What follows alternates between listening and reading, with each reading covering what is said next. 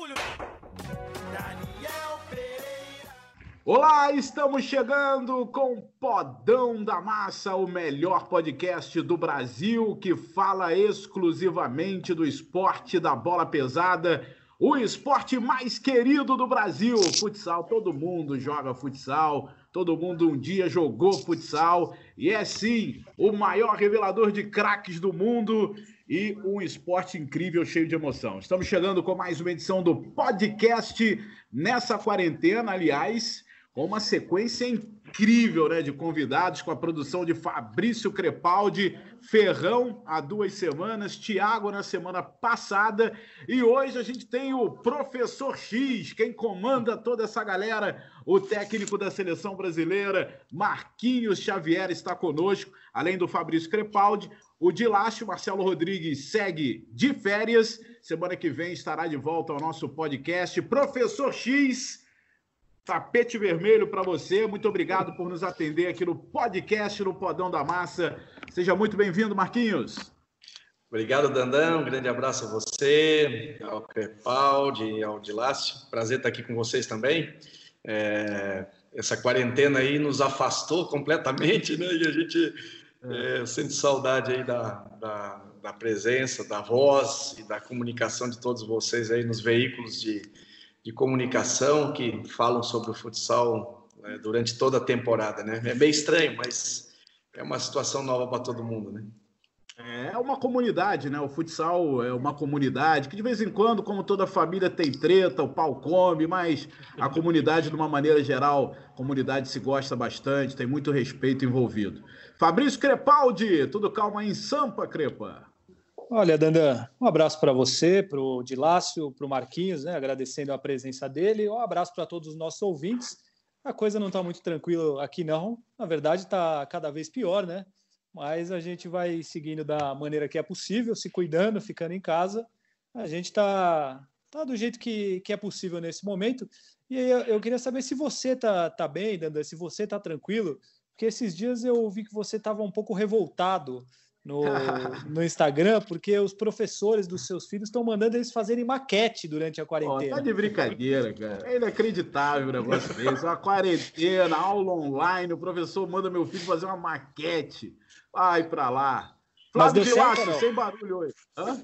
Deu certo ou não a maquete? Deu, a maquete ficou maneira lá. Inclusive, eu aprendi alguma coisa com essa maquete, porque eu ajudei também a fazer a maquete. Muito Flávio bem. Dilácio, sem barulho hoje, hein, Dilácio? Brincadeira. É. Tudo certo acontece, né? É, vamos, vamos conversar muito aí sobre futsal. Acho que o Marquinhos vai, vai engrandecer muito aqui o nosso bate-papo dessa semana. Ô Marquinhos, então vou emendar já a primeira pergunta para você, que é em relação a essa situação toda, né? É, sua posição com tudo que está acontecendo, com esse momento que a gente está vivendo, momento histórico, é, momento ruim e que está afetando todos nós. Eu queria saber de você como você acha que a comunidade futsal está respondendo a tudo isso. É, está aguardando, está fazendo pressão. Eu vejo que o futsal tem ajudado muita gente com campanhas incríveis aí de arrecadação de alimento. Como é que está se comportando o futsal nessa situação toda, hein, Marquinhos? Então, Nanda, eu acho que a gente aprendeu, né? A gente, no sentido da modalidade, a gente aprendeu a se movimentar um pouco nessa, nessa situação toda, que é uma situação muito nova, né? É, acho que ninguém esperava que nós permanecêssemos tanto tempo né, e sem uma perspectiva de retorno, e isso é, gerou uma certa ansiedade, uma agonia no momento inicial, mas eu acho que as pessoas né, que fazem o futsal, os atletas, né, os profissionais, eles passaram essa barreira dessa ansiedade, né? Óbvio que a gente quer jogar, o pessoal quer ver jogo, quer estar na prática, mas se mobilizou em muitas outras causas, né? Sobre aproveitar, entre aspas, né? esse péssimo momento é, de saúde, para se unir ainda mais, se enganjar em algumas campanhas, poder ajudar algumas pessoas, isso na parte mais social, acho que na parte também é, do desenvolvimento, a gente tem visto aí uma série de, de programas, de, de possibilidades de oferecer é, conhecimento, muitos treinadores ministrando cursos, aula, lives, e eu acho que eles se aproximaram um pouco mais do público, né? Acho que isso foi bom. O efeito disso acho que vai ser visível no nosso retorno, né, às quadras.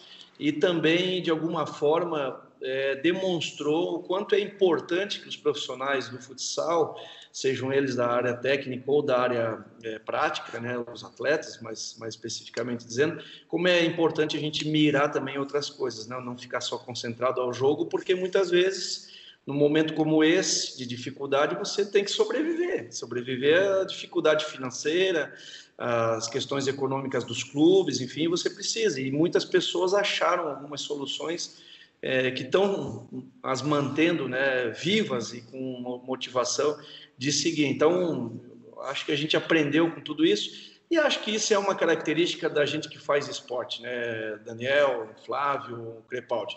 A criatividade da gente se virar e ir atrás e não ficar se lamentando, né? Eu acho que se dependesse de nós, muitas coisas que acontecem em outras esferas, nós resolveríamos de forma mais rápida, mais prática, porque é, a gente não é muito burocrático nessa, nessa, nessa relação de lidar com os problemas. A gente vai, assume, arregaça a manga da camisa mesmo e vai à luta. Né? Então, é, a gente tem dado uma demonstração de, for, de força, né? de, de, de, de resiliência num momento tão delicado como esse que a gente está passando. Crepaldi, levanta a primeira sua aí para o professor X. É, eu queria perguntar para o Marquinhos com relação já diretamente à seleção brasileira, um ano a mais para o Mundial, geralmente seria uma notícia boa, para porque você teria um ano a mais para se preparar. Só que as coisas na seleção brasileira nos últimos tempos não caminharam muito bem, houve uma dificuldade grande para fazer jogos, disputar competições quadrangulares, quer que seja, e agora vocês têm um ano a mais. Por exemplo, nesse ano você já teve uma, uma competição que seria a principal competição perto do Mundial, que você não vai ter o ano que vem essa competição, que foram as eliminatórias, para disputar antes do Mundial. Então, eu queria saber se, na sua visão, essa, esse adiamento foi pensando na seleção brasileira, não na questão geral, porque obviamente não dá para fazer uma competição esse ano, mas para a seleção brasileira, foi benéfico ou foi ruim esse adiamento, pensando no contexto geral da seleção? Então, eu não consigo falar, porque eu não tenho é, esse conhecimento, né, sobre o impacto que isso causa para a estrutura da seleção brasileira. A estrutura extra-quadro, que já é também de conhecimento de todos vocês, do nível de dificuldade. Eu não sei quanto isso impacta. A nível técnico, é, eu te confesso que foi bom. Foi bom por quê? Porque nós, a partir da metade do ano de 2019, nós praticamente, vamos dizer assim, eu vou usar um termo porque tem que ser um termo claro, nós jogamos fora praticamente tudo que tinha sido feito até lá. Depois de julho de 2019, nós não nos encontramos mais. Nós tivemos aquela tentativa da Copa América frustrada em, em, problemas, em função dos problemas do Chile. Nós não tivemos aquele encontro em julho, né, é, com a Argentina que nós tínhamos nos Estados Unidos. Nós não tivemos a data FIFA em dezembro e nós nos apresentamos para jogar as eliminatórias da Copa, da, da Copa do Mundo a três dias da competição. Então, praticamente aquela, aquele trabalho que nós tínhamos feito no início da temporada de 2019, os amistosos em Portugal e Espanha, depois a passagem pelo leste europeu, que foi muito importante, deu a possibilidade da, da, da seleção se encontrar com uma frequência e, pô, a gente sentiu um, um avanço absurdo assim no trabalho, foi muito bacana. A relação, começou a existir uma, uma questão de proximidade nossa com os atletas. A gente foi definindo algumas coisas antes do que nós imaginávamos, então isso era muito, muito bom.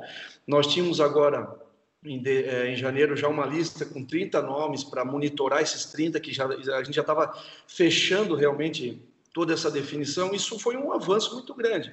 Mas essa, esses problemas fizeram com que a, a seleção se apresentasse é, para jogar as eliminatórias com muito pouco tempo de trabalho, quase nenhum, jogasse as eliminatórias com muita dificuldade, mesmo assim alcançando o objetivo da classificação, e depois a gente perde a final para a Argentina, que na minha opinião foi bom, porque a gente acabou dali demonstrando algumas fraquezas, algumas fragilidades, elas não estão no âmbito técnico, individual, elas não estão ali.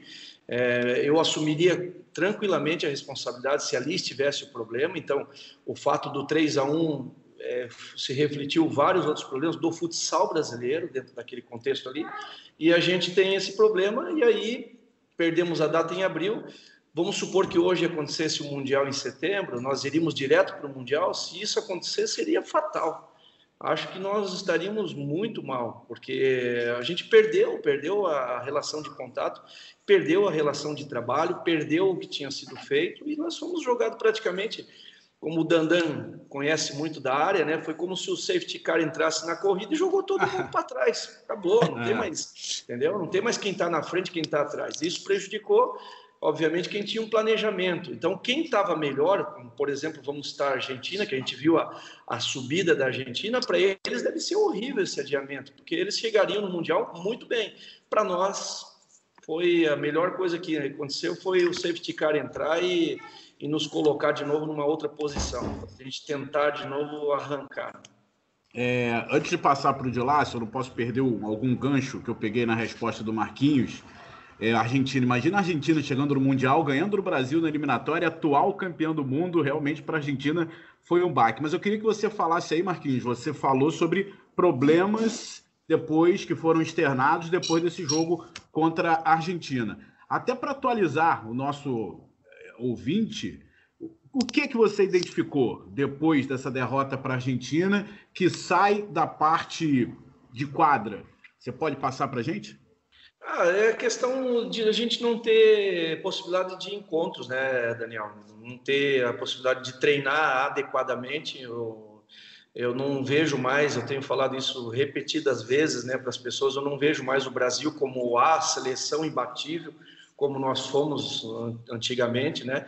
É, veja a dificuldade que é hoje nas competições sul-americanas, quando nós não temos a possibilidade de ter uma convocação realmente, aquela convocação com os nossos atletas que estão em melhor momento, né?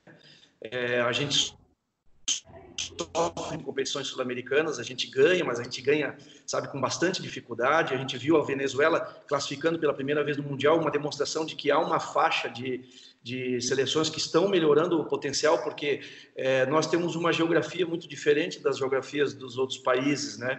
É, nós temos duas, três seleções brasileiras e essa quantidade de gente para ser convocada precisaria ter mais encontros, porque você potencializaria essa condição técnica. Quando você tem, vamos, vamos dizer aí, a, a seleção argentina, ela é a seleção de sete anos atrás, é do ciclo de 2016 ela se preparou antes, né? ela estava ali depois daquela mudança que, que houve, ela se preparou para o ciclo de 2016, ganhou 2016, ela é praticamente a mesma seleção, se você pegar. A nossa, a nossa situação, não. Nós, nós vivemos em 2012, né? É, já uma ganhamos o título, mas já havia-se a necessidade de uma reformulação.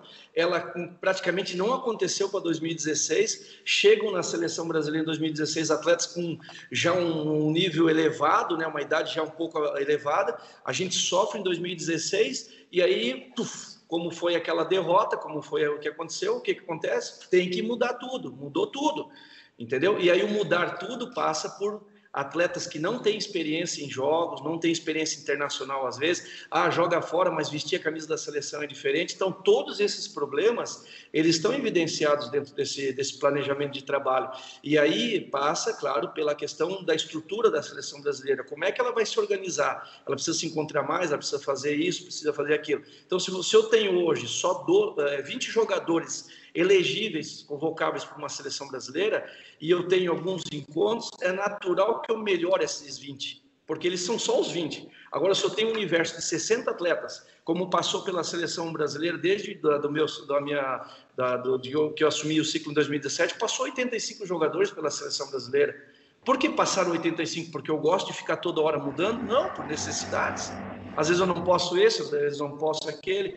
Às vezes eu tenho uma convocação no Brasil, eu não posso levar de, de três, quatro equipes que estão em momentos decisivos, eu não, não me permitem levar, não posso convocar. Às vezes a gente é sensível a algum, alguma, algum problema que essas equipes têm e eu não levo, porque eu posso de repente levar o cara e o cara se machucar, como é que vai ficar a situação dele no clube? Cara, é muito problema. Então esses problemas fazem com que nós tenhamos que ter uma rotatividade enorme. Eu gostaria, eu... não. Talvez mais enxuto. Eu vejo, eu vejo muita sinceridade quando você fala da derrota para a Argentina e eu não sei se você usou ainda bem, falou algo assim, ah, que bom, perdemos, porque você sempre bate nessa tecla que não adianta você ser campeão mundial e não fazer nada de bom com esse feito. E o Brasil praticamente jogou todos os títulos mundiais no lixo. É claro que historicamente são importantes e tal, mas o Brasil não evoluiu nada. Tanto que os dois últimos ciclos foram terríveis para o Mundial de 2016 e esse também. Não tem como dizer que esse ciclo foi bom, foi horrível, até mesmo depois da, da do Mundial. Teve PC no comando, aí sai PC, vem o Marquinhos para tentar organizar a casa. É tudo muito difícil no futsal brasileiro. E o, o, o Brasil não soube aproveitar o peso que tem, ser a maior potência do futsal brasileiro. Dilácio, pergunta Dando... aí, porque senão eu não consigo falar. Fala, Marquinhos. Não, só, não, só queria, só queria completar o que você falou. Acho que você falou que o Brasil não evoluiu. O Brasil não só não evoluiu, como ele regrediu nos últimos anos em questão de preparação e em vários aspectos que. Gestão eram, também, né? Gestão, enfim, que eram muito gestão melhores. E o crescimento dos nossos vizinhos, né? A e o crescimento dos rivais. forte. Tem aparecendo, aparece sempre uma Venezuela, às vezes tem um Uruguai incomodando. Então não é só isso. Colômbia. O Brasil desceu, outras subiram e está embolando tudo. Tanto que a gente ganhava da Argentina de 10 e agora a gente perde para a Argentina, que não, não, é nem mais surpresa. Você hoje ser derrotado para a Argentina é clássico, já está meio que igual ali, o que aconteceu, aconteceu. É, o Marquinho, queria saber como é que está o, o, seu dia a dia de trabalho como treinador da seleção. Você tem monitorado os jogadores, você tem conversado com aqueles atletas que você pretende contar é, na, na, seleção de forma permanente, se você tem monitorado assim, se eles estão treinando, se estão mantendo a forma, é, se estão se estão conseguindo manter a forma física de, de, de, alguma maneira, se a sua comissão técnica tem se preocupado com, com isso. Eu queria saber como é que está o seu dia a dia de trabalho aí nessa, nessa quarentena.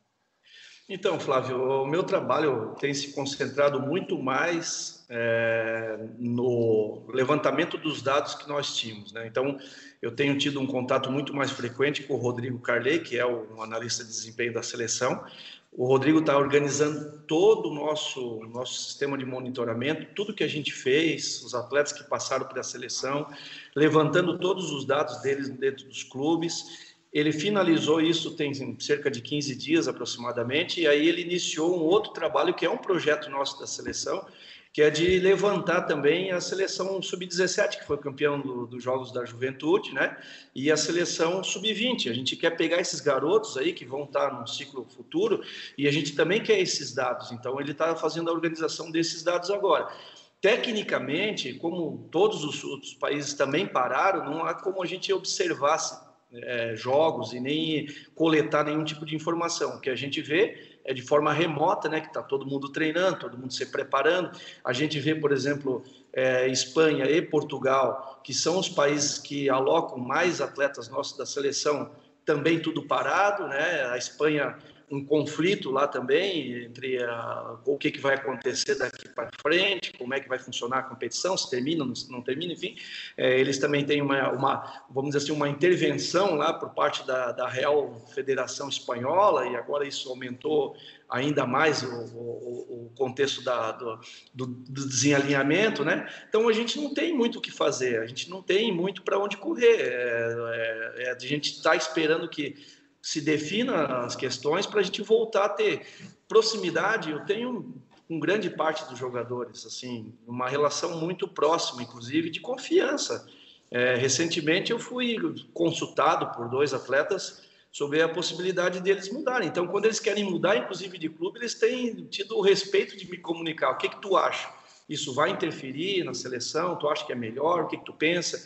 Então, assim, olha a preocupação do atleta brasileiro que eu digo sempre, né? O cara pode, eu vou dar um exemplo, né? Ele pode estar jogando, porque é um exemplo que para todo mundo fica muito claro. Ele pode estar jogando no Barcelona, que é um grande clube de futebol, mas a foto do perfil dele é com a camisa da seleção brasileira. Então a gente é muito, assim, a gente é muito tatuado com esse espírito de defender o nosso país. Eu acho que é o que, é o que mantém a gente ainda trabalhando em cima disso, entendeu? Então eles têm essa preocupação. Se eu sair daqui vai, vai, tu acha que vai ser melhor para mim? Eu falo, ó, é um mercado muito de pouca intensidade. Então a gente troca isso. Isso demonstra que a gente tem uma relação muito próxima, né, com todos eles. Né? Ah, sem dúvida nenhuma, cara. A seleção brasileira de futsal é, um, é uma seleção muito querida. O torcedor sofre, eu sofro, cara, com o que tem acontecido com a seleção brasileira. porque eu sou de uma geração, eu fui criado vendo a nossa seleção todo domingo, jogando na, na Globo. E quanto tempo não passa um jogo da seleção brasileira na TV Globo? O que chama Desde mais a atenção. do Falcão, né? Desde a aposentadoria do Falcão. Então, é, e, e, a gente sente realmente esse carinho dos jogadores, talvez até mais do que do futebol, cara. Parece que o jogador de futsal quer muito mais servir a seleção brasileira de futsal do que o jogador de futebol. Posso estar sendo aqui injusto, porque também não dá para generalizar. Agora, Marquinhos, um ano depois, o Mundial deve acontecer em setembro de 21. Muda muito? O jogador muda muito de um ano para outro? Você acha que vai ter que repensar a sua convocação? Ou você acha que talvez 90% do time que você levaria para a Lituânia para esse próximo setembro, você deve levar para setembro, para setembro do ano que vem? É, boa tua pergunta, porque uh, recentemente a gente tinha aí um, até um grupo de monitoramento desses 30 atletas, né? E a gente, é, eu, Ferretti, Reinaldo, né? A gente, nas nossas conversas, a gente chegou à conclusão de que a gente tem que reavaliar tudo isso. Então não adianta mais a gente pensar naqueles 30. Por quê? Porque a gente, a gente tem ali as, as, as escalas né, de jogadores mais experientes, né, jogadores intermediários e os jogadores mais jovens. Né? Pô, daqui um ano, um ano e pouco, né, essa escala ela vai modificar, porque nós vamos ter atletas talvez desse nível intermediário que podem subir de, de, de, de produção, podem adquirir. Pode, pode surgir alguém, né? Surgir, isso, surgir. E aqueles que a gente julgava menos experientes vão ter uma possibilidade de aumentar o, o, as horas de voo dentro da seleção, né? com outras convocações, enfim. Então há uma mudança muito grande. Isso impacta muito na, na, na, na nova seleção. Então há necessidade de uma nova avaliação sobre todos os atletas e com isso, a gente ainda tem outro problema, né? E o que já foi feito, né? Se ela mudar, por exemplo, mais 40%, 50%. Então, isso também impacta, mas não acho que seja uma, uma, uma prerrogativa só da seleção brasileira. Todos os outros países também vão ter atletas com essa característica, que talvez encerrariam as suas, as suas convocações agora nesse Mundial, que já, pô, daqui a um ano talvez o cara nem tenha mais essa possibilidade de jogar mais um Mundial. Mudou, é, né? Isso, Mudou. Vai acontecer, isso vai acontecer muito com a Olimpíada também, né? Atletas Sim. que estavam voando no início do ano, talvez no ano que vem não sejam Já nem é mais os melhores. Né? Já é uma outra realidade. Isso, Fala, Crepa, levanta uma aí. Nessa sua avaliação para fazer a convocação dos jogadores, você leva mais em conta aquilo que eles fazem no clube ou aquilo que eles fazem nas convocações que, que você leva o jogador? Às vezes ele arrebenta no clube e ele não vai tão bem numa convocação, como é que fica isso para uma próxima convocação? Acho que tem alguns casos, até por exemplo, o Léo Santana, é um jogador que ele jogou muito bem naquele Grand Prix em Brusque, é, jogou muito bem no Barcelona e mudou de clube, sofreu uma lesão, mas ele também não estava sendo, sendo, mais convocado. É um, um exemplo assim, até para saber qual que é mais o seu critério de avaliação para levar, é, é no clube ou na seleção? Então, a gente leva muito em consideração a vida dele no clube, tanto que em cada convocação que é feita, a gente faz uma reunião, a reunião inicial, e a gente sempre comenta sobre isso. E a gente comenta muito, muito, a gente enfatiza muito o fato, por exemplo, porque isso acontece também no futebol, né? Do atleta ter várias convocações e na hora da, do Mundial ele ficar fora de uma convocação. A gente sabe o atleta que é aquele atleta que ele precisa estar bem na sua vida do clube. E a gente sabe aquele atleta, por exemplo, que ele não está nem aí, que ele chega na hora de vestir a camisa da seleção brasileira, ele veste e é outra história e acabou. Tem diferença isso, né? Então, aqueles atletas que a gente sabe, porque a gente acaba convivendo, que a vida dele no clube é muito importante, ele pode ter sido convocado em todas as convocações e fica fora do Mundial. Aí, às vezes, pô, loucura do treinador, a vida dele no clube é fundamental para ele estar bem na seleção. E aí a gente se aproxima muito do clube, e o que a gente fez nesse ciclo foi muito isso. Eu, eu, eu falo isso sem, sem nenhum constrangimento, porque talvez eu tenha sido o treinador da seleção que mais se aproximou de todos os treinadores dos clubes. Porque para mim é importante saber o que esses, esses treinadores estão fazendo com os nossos atletas. Eu não preciso estar toda hora ligando para ele ou em contato direto com ele, não. Eu preciso saber o que ele está fazendo dentro do clube. E para mim saber o que ele está fazendo do clube, tem várias coisas que eu posso utilizar para saber e é o que a gente fez. Se aproximar, porque os treinadores de clube eles passam a ser teus auxiliares técnicos. Assim no Brasil funciona também Para mim, quando o treinador de determinada equipe ele trabalha lá de uma forma que é, desenvolve uma característica para a nossa forma de jogar, eu passo a, a olhar ele com mais atenção, por quê? Porque ele vai contribuir para o meu trabalho. Esse é um aspecto. O outro aspecto é com relação, por exemplo, ao, ao, que tu comentou sobre o atleta que chega ali na seleção, tem um desempenho fora da curva, às vezes, e até o próprio clube diz: Poxa vida, é, como é que ele joga desse jeito aí? Porque a gente tem uma ideia de jogo e a gente busca muito o atleta que tem um perfil para desenvolver determinadas funções. É, a seleção brasileira, a única coisa, a única coisa que o treinador de seleção brasileira não faz é dar treino é a única coisa que a gente não faz é dar treino. É utópico a gente falar que treinador de seleção ele coloca a sua filosofia de trabalho porque ele ajusta, porque ele, ele não faz isso. Ele tem que ser muito bom na convocação, ele tem que ser cirúrgico na convocação, porque ele traz o atleta para fazer aquilo que ele entende que é o correto. Então, se eu trouxer um atleta e querer treiná-lo para fazer aquilo que eu quero e ele não tem essa competência, nós vamos ficar se brigando. Porque eu faça isso, fulano, ele não vai fazer, ele vai fazer aquilo que ele está acostumado. Ele treina seis meses no clube, vem uma vez na seleção, eu tenho dois treinos para fazer. Você acha que alguém faz isso? Mentira, ninguém faz isso. É. Ô, Marquinhos, em cima disso aí, você acha que um clube, é, é fantasioso que eu vou falar aqui, tipo assim, um clube, seria mais fácil para um clube ganhar um Mundial? Um clube contra seleções. Você acha que esse clube, por entrosamento, por treino de treinador, de, de técnico, teria mais chance de ser campeão? Vamos lá, Carlos Barbosa, Lituânia, o Carlos Barbosa vai jogar com a camisa do Brasil. Teria mais chance, você acha? Ah, eu, eu acho, eu acho. E muitos, muitas vezes eu vou te falar assim, e muitas, muitas vezes eu vi na minha mão treinando eu falava, meu Deus, olha só a qualidade técnica desses jogadores, porque você vê ali a qualidade técnica, o que eles fazem, você fala assim, imagine esse time treinado, entendeu? Então, às vezes, em muitos momentos você tem saudade, agora não mais, porque eu me desvinculei do clube, né?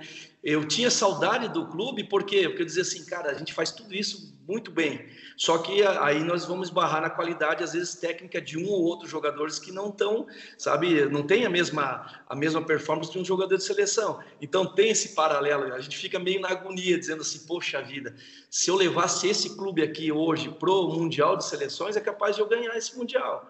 Por isso, Dandan, que é muito mais fácil, e eu vou falar exatamente dessa forma, é muito mais fácil para a Argentina, para a Espanha, para Portugal, que mantém os seus jogadores dentro dos seus países jogando, do que para um país que nem o Brasil, que está todo mundo, cultura brasileira. O que, que o atleta brasileiro tem? Pô, ele é bom na criatividade, ele é bom no individual, ele vai para fora, ele perde um pouco isso, porque ele passa a representar mais a questão da sistematização tática, ele perde um pouquinho desse. Então, ele muda, ele, ele modifica a cultura dele jogando em outro país. E aí, quando você vai trazer ele, você diz, poxa vida, eu tenho que resgatar isso que ele tem dentro dele. Então, dá uma agonia. É, é ah, mas eu, é bem por aí mesmo. Eu já falei em vários podcasts, Crepaldi de lá estão aí de prova. Para mim é o seguinte, saiu do Brasil, perde seleção. Montava com seleção só com jogador aqui de dentro. Mas e, e o Ferrão? Traz só o Ferrão. Vem para cá, Ferrão. Sai o Ferrão e o resto. Esse é o problema. Brincadeira, uma né? exceção. É, é, a apreciação é, já de brincadeira. Já era. O, o, até em cima disso aí que você falou, Marquinhos, por exemplo, a Argentina está com muitos jogadores na Europa hoje. Até tem jogador indo para o Barcelona. Hoje saiu a notícia que o Trípode vai jogar no Inter Movistar. Eles estão ganhando cada vez mais destaque na Europa. Só que eles, pelo contrário, eles não perdem é, esse lado mas é porque a Argentina ela também é muito mais é um time feito mais para jogar coletivamente do que o Brasil, que é um time mais é, é, isso historicamente é um time que joga mais é, na habilidade, jogadores mais técnicos. Então na, na, na Europa eles perdem mais isso, coisa que os argentinos não perdem por estarem mais acostumados a fazer um futsal mais coletivo. Não, eu, eu, eu não vejo desse, nesse nesse aspecto, né? Eu vejo de uma outra forma. Eu acho que a Argentina hoje ela tem uma força muito grande, como eu falei, porque esses atletas, né? Se você pegar a seleção que ganhou o mundial de 2016, quantos mudaram para a seleção que jogou as eliminatórias aqui em Barbosa em 2020? Três no máximo? Sim, quatro. poucos. Entendeu? Então, o que, que tem? Tem uma estrutura já montada de jogo. Esse time repetiu muito. E esse time adquiriu uma, uma valência que é importante. Nós tivemos isso com as seleções brasileiras anteriores, que era você ter aquele, aquela, aquela, aquela espinha dorsal já montada para outras convocações e mudar dois, três. Eu, eu fico falando assim, é, a, a, gente fala, antigamente, é, quem é que você pensava para a ala esquerda, quem você pensava para fixo? Cara, a gente debatia muito pouco isso. Era esse, esse, esse, aquele, e era quase que unânime a seleção brasileira. Hoje não é. Não é porque os níveis eles se equilibraram muito e aí cada um vai ter sua preferência. Então a seleção argentina não tem esse problema. Vai passar a ter agora com esse assédio de ser uma equipe, uma seleção que está ganhando, que os atletas começam a ir para Portugal, para Espanha, esses países é, leste europeu também, e aí eles começam a ter essa quebra de rotina, quebra de trabalho, porque muito da base da seleção argentina estava em alguns clubes argentinos, Boca Júnior, São Lourenço. Então você tem essa essa força do clube, né, numa seleção. E isso ajuda. Agora, daqui a pouco vem a renovação da seleção argentina. Aí, como eles vão lidar com isso daqui dois, três anos, é que a gente vai ter que ver. Agora, no momento, tem que se respeitar muito o que eles adquiriram. Eles aprenderam a sofrer dentro do jogo. Eles aprenderam a sofrer. Se eles tiverem que ficar sem a posse da bola, fazer uma posse de bola, de repente, mais conservadora, eles vão fazer. Agora, isso para o Brasil não é, não é possível. Nós, o, nosso torcedor ele não consegue ficar na arquibancada vendo a gente com defesa lá embaixo, tomando bolado. o nosso torcedor não, não quer isso. Então nós, nós precisamos ser fiel à nossa, à nossa identidade e continuar jogando lá em cima. Se nós vamos ganhar ou se vamos perder, pô, quem imaginava que num jogo que começa 1 a 0 para nós aqui na eliminatória, num gol de bicicleta, iria acontecer uma derrota? Mas por dentro do jogo passaram alguns caminhos. Nós tivemos uma expulsão, isso desestabilizou o time. Sofremos um gol muito logo depois que fizemos o primeiro. Será que se a gente sustenta um pouquinho mais, a gente sabia disso. Se nós sustentar um pouquinho mais o 1 a 0 na frente de alguns adversários no mundo, os caras vão ter que sair do contexto de jogo deles, eles vão ter que vir para um jogo que não é o jogo deles criativo. Agora, se eles saírem na frente, eles vão deles e fica sempre mais, mais difícil para o Brasil. Então, eu, eu acredito que, que esse sofrimento que o Brasil está passando hoje, o, o, outros países vão passar também. É, porque Sem o ideal ali... na eliminatória, se... o, o, ah, o goleiro dele estava iluminado, assim como ele esteve no Mundial inteiro do ano passado, desde que ele entrou, do último Mundial. Também são coisas que fazem diferença. Ele pegou tudo naquele dia, né? É contexto. Se o goleiro deles foi o melhor em quadra, e por isso que eu digo, eu não analiso o resultado só pelo resultado em si. Se o goleiro sai como o melhor jogador em quadra, faltou ao Brasil volume de ataque? Porra, o cara fez um monte de defesa porque o time atacou. Mas existem coisas, às vezes, que não passam pela parte técnica. Sabe aquele, aquela, aquele livro do, do Ferran Soriano? A bola não entra por acaso? E aí, por isso que eu falo. Eu, eu já disse abertamente para muitas pessoas, e eu, eu costumo atender as pessoas como vocês, só se for para falar aquilo que eu penso. Senão, eu não vou atender. Então, eu disse para vocês assim: ó, gente, a bola não entra por acaso a gente está negligenciando a preparação, a gente está negligenciando o trabalho, a gente está negligenciando a estrutura. Quando que a gente vai pagar esse preço? Eu fui, eu, Marquinhos Xavier, eu fui para essa eliminatória. Cara, se vocês soubessem como eu estava há 30 dias, 15 pior, uma semana pior, como eu estava preocupado com isso, cara. Eu vou dizer para você, não vou nem usar a expressão, que é a expressão que todo mundo entenderia mais facilmente. Diz assim, cara, não é possível que na minha vez eu vou pagar o preço de não ir para um mundial. Vai ficar todo o trabalho que eu fiz até hoje dizendo assim, ó, esse cara ali foi o único que não levou a seleção brasileira para o mundial, assim como caiu em 2016 nas costas do Serginho toda a responsabilidade da eliminação precoce. Né? Então, pô, eu estava extremamente preocupado, eu estava toda hora enchendo o saco da comissão técnica, dizendo, gente, monitora isso, gente, olha, calma, Marquinhos, pô, nós são quatro vagas, eu falei, quatro vagas nada, são duas vagas, porque nós estava dividido em chave, nós não estamos brigando por quatro, estamos brigando por duas. Então, cara, não, fica tranquilo, vai dar tudo certo. Vai chegar um momento, eu estou falando aqui o que eu já falei, vai chegar um momento que nós vamos ficar fora de um mundial por negligenciar a preparação, a estrutura, nós temos que levar as coisas de forma séria, gente. Senão não adianta, nós não somos mais aquela fábrica de talento que nós juntava aqui e ganhava de 10, de 11 dos outros. Os caras se estruturaram. A gente tem enfrentado equipes que têm condições técnicas muito inferiores ao Brasil fazer jogo duro. Por quê? Porque treina 10 dias, porque treina num ciclo de preparação 30 dias antes.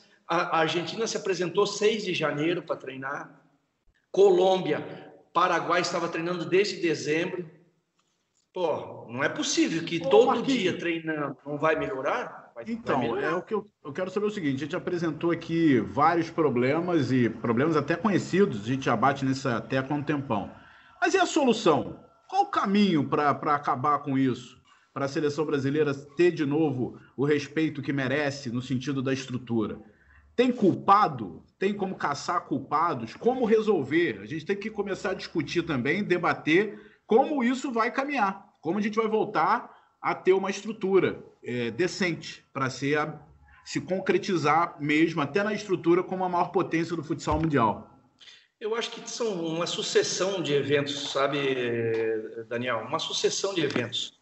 Isso não vem de hoje, né? É, se fôssemos transportar para a parte prática, é a mesma coisa que eu estou dizendo para ti. De 2016 para 2020, houve uma renovação radical da seleção, só estou falando da parte prática técnica, e aí a seleção apresentará alguns problemas, ponto. Se nós tivéssemos pensado em 2012, em 2008, que sempre vai acontecer a necessidade de uma renovação, e nós iniciássemos um processo de preparação, talvez nós não teríamos sofrido, mas a gente sabe que gestores no Brasil não pensam em planejamento, gestores no Brasil pensam em imediatismo. Então, muitas vezes você tem que ser malabarista para ganhar de qual. Cara, ganha, se vira, ganha, tem que ganhar. O negócio é ganhar. De, ah, mas não, ganha, porque daí você resolve o teu problema, né? Você se livra de, né, de, de, de, de, de mudança de ciclo, de problemas futuros. Então, eu acho que o problema não dá para apontar um culpado. Acho até que nós não temos nem que olhar mais para trás e ficar, ah, porque lá na geração, porque naquela, naquela. Não, não. Nós temos que olhar para frente e dizer assim, pô, e agora? Como é que nós vamos fazer? Como é que nós temos que resolver o problema do futsal brasileiro? Ah, nós vamos resolver a partir disso aqui. O que é a partir disso aqui? Eu não consigo imaginar que um produto como a seleção brasileira, a maior seleção do mundo, e desculpe todos os outros países, eu falo abertamente quando eu falo, é a maior seleção do mundo. Ah, que nós não potencializamos isso? Também concordo, é verdade. Porque as, as sete estrelas que nós temos no, no, no peito praticamente não serviu, não deixou capital social para ninguém. As pessoas não nos respeitam lá fora. Elas continuam dizendo que essa seleção e que aquela são as melhores do mundo. Não, a melhor seleção do mundo é o Brasil. O problema é que nós, fora da quadra, não conseguimos potencializar isso. E aí nós vamos cair na gestão do esporte brasileiro. Aí, aí por isso eu digo, não dá para dizer que é um, que é outro, é isso. É, a gestão do esporte brasileiro não se preocupa com a modalidade. Está ali alguns interesses, é assim, é assim que funciona, do jeito. Então a gente está no meio de tudo essa, de tudo essa, essa desorganização. O que, que nós temos que fazer daqui para frente? Pô, a seleção brasileira é um produto extremamente potente. É, é, não é possível que agora a pandemia é o problema da pandemia, é o problema do esporte geral. Não é só o futsal que vai sofrer. Mas nós já entramos na pandemia com problemas. Nós já entramos na pandemia com dificuldades. É natural que nós vamos sair da pandemia com mais dificuldade daqueles que entraram melhor estruturados. Isso é óbvio, né? Então, como é que a gente vai resolver tudo isso? sei. Marquinhos, é... Marquinhos, você acha que a entrada da CBF na, na, gestão da seleção poderia ajudar, poderia ser um caminho, de repente, aí? Como, como já aconteceu no início do ciclo, né? Que teve uma, uma, parceria da CBF com a CBFS, né? Uma gestão terceirizada da, da seleção. Você acha que esse talvez seja um dos caminhos aí para a seleção brasileira? Primeiro, eu quero, em cima da tua pergunta, eu quero dizer assim que esse movimento que existiu nesse primeiro momento de ir para dentro da CBF foi um movimento extremamente prejudicial ao futsal. Entendeu?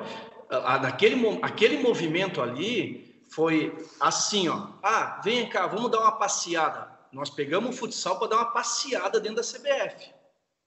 Eu não tenho dúvida nenhuma que esse movimento ali desestabilizou e, e, e tirou a credibilidade ainda mais do futsal brasileiro.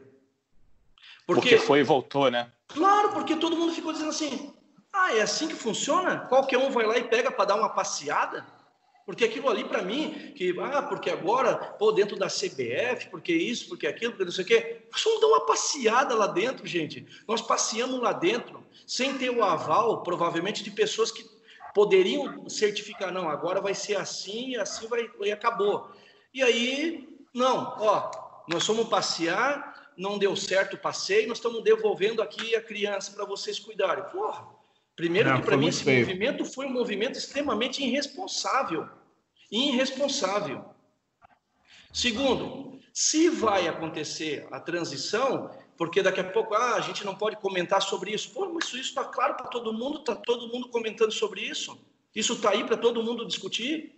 Então, não sei se vai acontecer, não sei em que pé está isso, não sei para que lado, não sei quem é que está fazendo isso. Eu só sei que toda oportunidade que eu tenho de estar com as pessoas, eu tento olhar para as pessoas assim, pelo amor de Deus, resolvam o que tem que resolver, mas olhem para trás e não esqueçam que existe pessoas que estão trabalhando na prática. Não, olhem para trás e não esqueçam que enquanto se negocia as coisas, existem pessoas. E para mim o princípio básico da gestão são as pessoas. Eu não posso resolver problemas burocráticos e esquecer das pessoas. Eu não posso resolver os problemas da minha empresa e esquecer dos meus funcionários. Eu tenho que resolver os problemas da minha empresa, mas eu tenho que pensar nos meus funcionários, porque eles dependem daquilo. E além de ser funcionários, a gente tem que pensar que nós estamos lidando com uma modalidade que é a, a modalidade mais forte do nosso país. Você, Daniel Abril, falando, é o maior formador, é o maior tudo, é o maior tudo. O futsal é maior do que muitas modalidades que existem em outros países. O número de praticantes, tudo isso. Agora, gente, enquanto as coisas não se resolvem, vamos pensar que existe, existe o jogo, existe planejamento, porque senão sabe o que vai acontecer? Vai chegar, vai chegar em 2021 maio de 2021, vai estar o Marquinho aqui com uma bengala, esperando o Mundial de setembro. Sem nada, sem absolutamente nada. Eu não sei para onde eu posso ir. Por isso que aquela tua pergunta anterior, o que, o que, que vocês estão fazendo? O, que, o que, que eu posso fazer? Não sei de nada. Eu não é. sei nada. Falta, não sei nada. Eu não, falta um norte. Não me né? posicionar né? em relação a nada.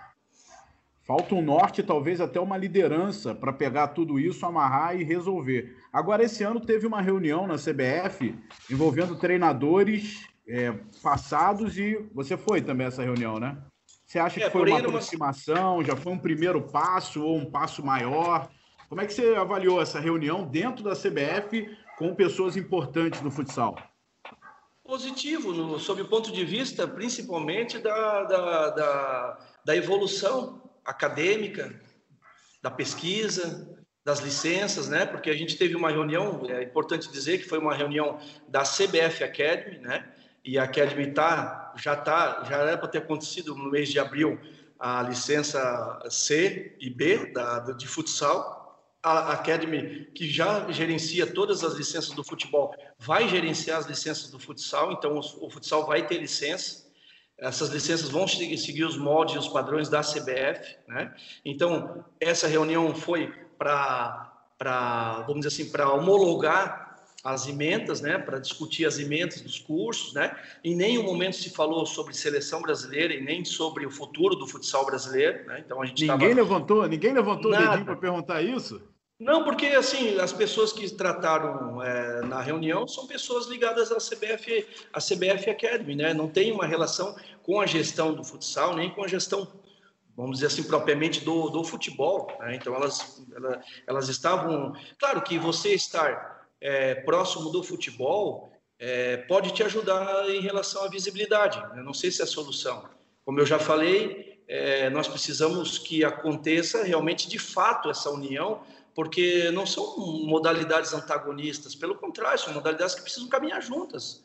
E caminhando juntas, a gente vai ter solução para muitos problemas. Quem sabe até na formação dos atletas, formando melhor os atletas, produzindo melhor atletas. Eu acho que tudo tem, tem, tem, tem, tem benefícios nessa, nessa união. Agora, como isso vai acontecer, se está acontecendo, eu não sei. Eu confesso a vocês, eu não sei absolutamente nada, nada.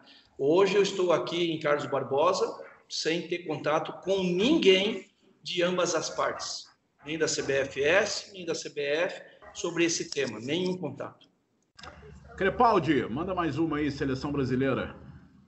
É, tem uma dúvida bem específica que a gente comenta aqui quase que semanalmente sobre essa questão, que é relacionada ao Thiago, goleiro.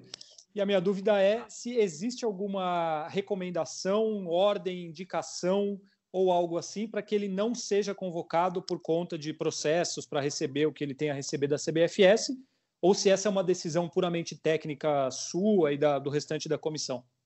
Não, não é técnica. Se fosse técnica, a gente teria resolvido de forma técnica, né? Eu poderia chegar em um momento que tecnicamente eu entendesse que o Thiago não é mais um jogador para a seleção brasileira. Isso seria uma avaliação técnica. Desde o meu início, o Thiago, o Thiago foi convocado, ele teve convocações. Eu tive algumas conversas com o Thiago, inclusive. Agora, sim, é, eu não sei é, também como o Thiago se manifesta em relação a essas questões, né? Mas qualquer empresa, se você tiver uma ação trabalhista contra a empresa que você trabalha, dificilmente você vai trabalhar nessa tua empresa.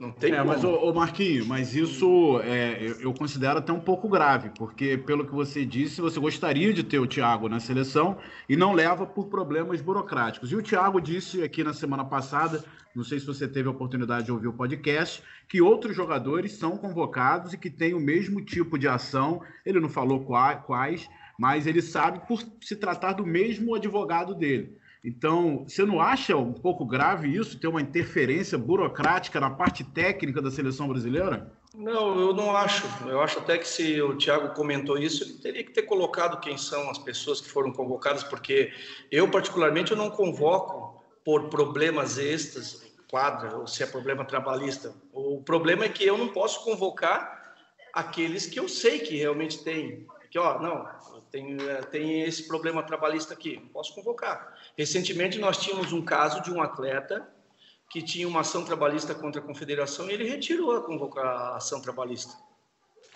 Se ele não tem mais ação, não tem mais problemas para resolver com a confederação, ele pode ser convocado. E eu convoco tecnicamente sempre.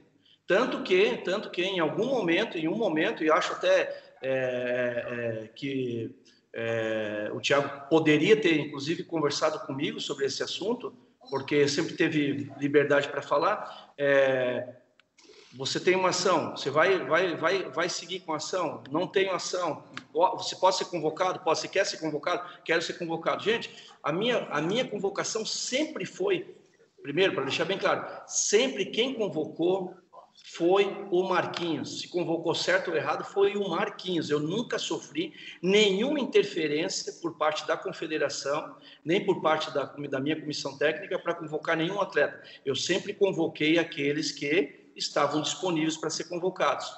Os que eu sei que têm ação trabalhista, eu vou convocar para ser desconvocado? Eu vou convocar para quê? Para sair não, a convocação. Peraí, Marquinhos. Então, então você, pelo que você está falando aí, você não tem essa carta verde totalmente. Você você está expondo aqui para gente que você gostaria de ter o Thiago na seleção e não convoca por ele ter problemas trabalhistas com a CBFS. Então, assim, você convoca quem você quer, mais ou menos, porque você gostaria de ter o Thiago. Mas, mas, é que assim, o, o, Daniel, é simples. É a mesma coisa, por exemplo, se você entrar com uma ação trabalhista na tua empresa, o que, que vai acontecer? Ah, mas é diferente, cara, porque na minha empresa, no não caso sei. a Globo, se sei, eu entrar com uma ação contra a Globo, dificilmente eu vou estar na Globo, né? Eu vou estar fora e sem esperança. Pois é, daí, aí, aí, eu, aí eu te digo assim: a Globo te, convoca, te contrataria para fazer um freelance para ela? Pô, mas eu acho que a comparação não é bem por aí, porque não, não é a Globo é, não é, tem é que dentro, convocar é ninguém. Ela... Eu, do que, eu acho que assim, eu posso. Por exemplo, assim, Daniel, eu não tenho. Assim, Marquinhos, a, a, a, pergunta eu acho que é direta. E aí, é assim, você quer convocar o Thiago, mas não pode. Não, eu disse o seguinte, eu disse o seguinte, todos eles, todos os atletas que são convocáveis podem ser convocados por mim. Eu já, eu já, cara, eu levei o Thiago, não sei, sim, a gente já falou sobre esse tema, aconteceu com outro atleta também, eu, eu levei o Thiago em todas as convocações que eu pude. A dizer assim, hoje, por exemplo, ah, hoje, se tu convocaria o Thiago hoje, não sei, hoje eu já não sei. Mas é por problema da trabalhista? Não, não sei. Ah, não, agora não tem mais esse problema, está liberado para ser convocado. Aí eu vou analisar. Aí vou analisar a parte técnica, vou analisar outras coisas. Ah, ah, vou, ah, a experiência dele, isso, aquilo. Aí tem uma série de coisas que eu vou levar em consideração. Enquanto eu estiver na seleção brasileira, os critérios vão ser esses para ser convocados. Eu não impedi, eu não, eu não impedi, não fui impedido de, de, de convocar nenhum atleta. Porém, aqueles que têm uma ação contra a instituição eu nem, eu nem, nem vou fazer não, então é, Marquinhos. Assim, eu não tô, é porque, é, assim, não, não é eu posso convocar todos que eu quero. Não tá assim. Você não pode convocar o Thiago. Dandão, pode com vista... o risco que ele vai ser desconvocado? Meu, é, Seria é, isso? O ponto, o ponto, de vista, o meu ponto de vista está colocado. É, é, é esse. É, eu acho que está claro. Que acho que está né? claro. E eu tenho certeza que você deve discordar disso, né? Porque afinal de contas as pessoas têm o direito de buscar os seus direitos. E pelo que o Thiago falou, e a gente infelizmente não consegue ouvir as pessoas da CBFS para ouvir o lado deles, o Crepaldi tenta sempre, né, Crepa? E é difícil Sim. alguém chegar e falar claramente para a gente qual é o problema, a gente fica com a versão do Thiago, que são direitos do Mundial de 2016 que não foram pagos. Isso, e, assim... e, que seja, e que fique bem claro, assim, que fique bem claro, porque, Daniel, teve, teve, já teve situação, por exemplo, já teve situação, eu já passei por essa situação, do atleta dizer assim, ó, eu vou te falar um negócio, é, eu vou fazer isso. Eu sei que se eu fazendo isso, é, eu não posso ser convocado. O que, que eu posso falar para uma pessoa que vai buscar os seus direitos? Se ela acha que tem os seus direitos, eu vou impedir?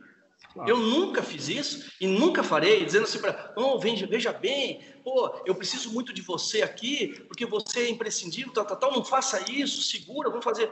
Eu nunca interferi em nenhum, nenhum direito de atleta, nem direito de qualquer profissional. Eu acho que todos você reforçou para ficar bem claro. Eu não sou contra, não me posiciono contra nenhum atleta, contra ninguém que queira buscar o seu direito. Eu conheço os direitos do, do, do, do A, do B e do C? Eu não conheço. Eu não sei se está certo, se está errado, e eu não estou aqui para julgar, não é eu que vou julgar se está certo, se está errado, buscar determinados direitos. Não estou não tô julgando. Agora, obviamente, eu não posso fazer, eu não posso convocar um atleta que tem uma ação trabalhista. Eu acho que não é o Marquinho Xavier, não é uma regra da, da minha instituição, não é uma regra da seleção brasileira. Para mim, me parece uma regra única no mundo única no mundo. Bom, é, não sei, eu acho que é uma situação, é porque seleção, né, envolve paixão, envolve emoção e, e muito mais coisas, porque a gente gostaria muito de ter o Thiago na seleção, e eu tenho certeza que você também. É uma situação delicada, e eu, eu gosto muito da sua sinceridade. Você poderia chegar aqui e falar: não, é tecnicamente, eu prefiro outros três goleiros. Morreu o assunto, não ia ter mais o que falar, porque quem escala é você e a gente tem total confiança na, no seu trabalho lá. Você poderia falar isso, mas você deixou bem claro qual é o problema da não convocação do, do, do Thiago. É, vamos ver, vamos ver se tomara que se resolva esse problema e que tem mais um ano aí. Tem mais um ano agora. Tem ganhamos, mais um ano. Ganhamos, eu digo, no geral, futsal, o Thiago, ou, ou outras pessoas que têm esse problema têm um ano a mais para tentar é, resolver é, é isso. É isso aí, gente, que, que fique claro a seleção brasileira, sob o meu comando, está aberta para todos os atletas que estiverem bem tecnicamente, certo? Estiverem bem tecnicamente. Não tenha dúvida nenhuma. Só não tá pode entrar com ação, né? é, daí, infelizmente, não é mais o Marquinhos Xavier, né? não é mais uma questão do Marquinhos. Aí isso fica numa outra esfera, é essa esfera que eu não, eu não entro, porque eu não tenho como habitar isso, eu não tenho conhecimento de nada. Né? Eu gostaria, por exemplo, eu, eu ficaria, Daniel, muito chateado, por exemplo, se acontecesse o seguinte: eu convocasse o, o, o Crepaldi, né? Convocasse o Crepaldi e tivesse que dizer assim: não, não, tu tem que desconvocar, tira o Crepaldi, porque o Crepaldi tem esse problema. Isso ficaria chateado. Uma outra coisa que eu ficaria chateado era, por exemplo, eu não convoco o Crepaldi imaginando que o Crepaldi ainda tem algum problema para ser resolvido na esfera jurídica, deixo de convocá-lo, e aí ele diz assim, não, eu estou aqui, eu estou eu tô, eu tô, tô liberado para ser convocado. Eu falei, poxa, mas eu não sabia. Eu, aí eu ficaria também muito chateado.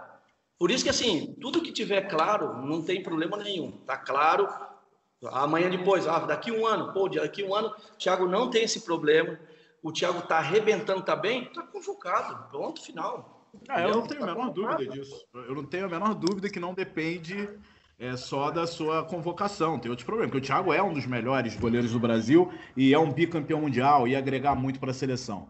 Para deixar bem clara essa questão sobre convocação ou não de jogadores que têm processo contra a Confederação Brasileira, enfim, eu estou fazendo esse parênteses aqui no nosso podcast. Essa gravação que eu estou falando agora foi feita depois da gravação geral do podcast, justamente porque, por conta da polêmica é, ocorrida, do que o Thiago falou, que o Marquinhos falou, a gente foi atrás, a gente apurou até com a Confederação Brasileira mesmo, para ver se havia ou não jogadores com processo contra a confederação convocados para as eliminatórias que aconteceram agora em janeiro.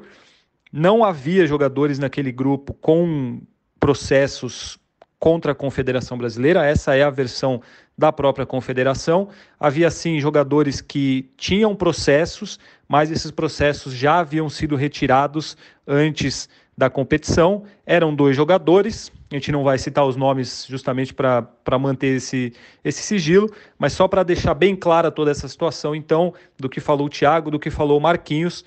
O fato hoje é que, segundo a Confederação Brasileira de Futebol de Salão, daquele grupo das eliminatórias, não havia nenhum jogador que tinha um processo contra a confederação. Marquinhos, estamos chegando já aqui a uma hora de podcast, que o papo é muito bom, dava para ficar aqui umas três horas tranquilamente. Eu só queria que você, para finalizar, dissesse o que você acha. Aí é uma opinião pessoal do que vai acontecer. O futsal vai voltar quando? Quando você acha que tem o um retorno da Liga Nacional de Futsal? Quando as equipes vão voltar a treinar para valer, já com uma data definida para a bola voltar a rolar? O que, que você está vendo, a sua leitura nesse momento de, de o que vai acontecer nos próximos dias? Uma leitura misturada com um pouco de achismo, né? Porque não tenho a, a, a condição técnica de avaliar mas eu acho que a, a liga volta, né? Deve voltar no mês de agosto. Se nós melhorarmos o nosso comportamento, né, em frente a essa pandemia, porque existe muitas coisas que não vão ser nós que vamos vamos resolver, né? O próprio governo é que é confuso com tudo isso. Então eu acho que os clubes vão voltar a trabalhar só no mês de julho, a trabalhar, que eu digo, contato, enfim, as coisas vão estar mais mais claras no mês de julho. E eu espero que no mês de agosto a liga possa voltar, as competições possam voltar normalmente, que a gente possa é, tocar normalmente a vida, né? Mas é um, é um achismo misturado com desejo, um pouquinho de otimismo também, porque se a coisa não melhorar, é, se um estado, se uma cidade tiver com problema, como o Crepaldi fala lá de São Paulo, como vocês aí no Rio de Janeiro também tem um problema, né? Embora não tenha uma equipe de liga, são problemas isolados. Se uma tiver problema, as outras também vão ter problema, porque não vão poder é. circular. Então vai, vai impedir. Uma pode impedir Brasil... a, a, possibilidade, né? É porque o Brasil tem um tamanho aí continental, né? É, eu, quando acompanhava o noticiário da Itália, da Espanha, era um negócio longe. E aqui, eu, Crepaldi, de Lácio, a gente tem conhecimento de amigos se infectando, amigos morrendo, pai Sim. de amigos morrendo. Então a gente está meio que no furacão. E aí no sul parece que está tranquilo, né? Quer dizer, entre aspas, tranquilo, mas está mais controlada a situação, né, Marquinhos? É, tem um controle, tem uma, uma, uma, uma, certa segurança em relação a alguns protocolos que estão sendo colocados em práticas, né?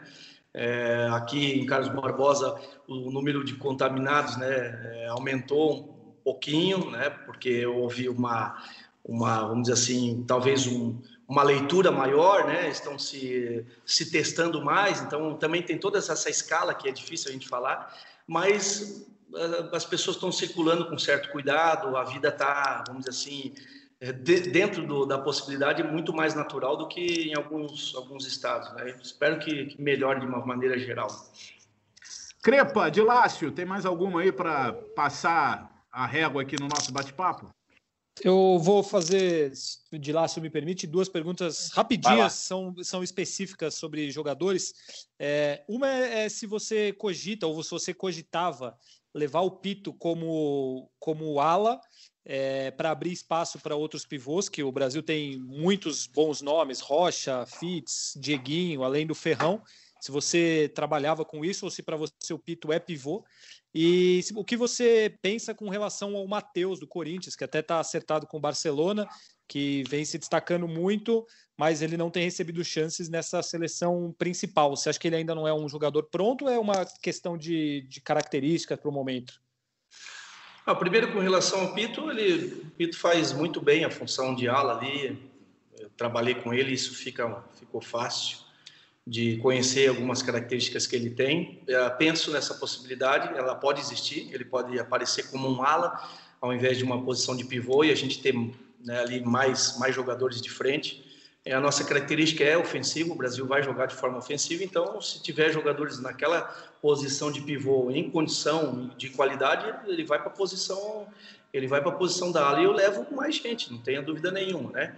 Com relação à questão do, Mar... do Matheus, é, o Matheus é um caso específico, como todos os outros jogadores que às vezes são convocados, às vezes não são, às vezes a gente espera um pouquinho mais de maturidade, às vezes a gente espera um pouquinho mais de experiência, às vezes a gente leva numa outra convocação. Ele já teve comigo em outras convocações, gosto muito dele, acho que ele é um jogador que tem muita qualidade, tem muita condição. Ah, porque não teve agora, né? Porque de repente não teve na eliminatória, que foi uma convocação importante.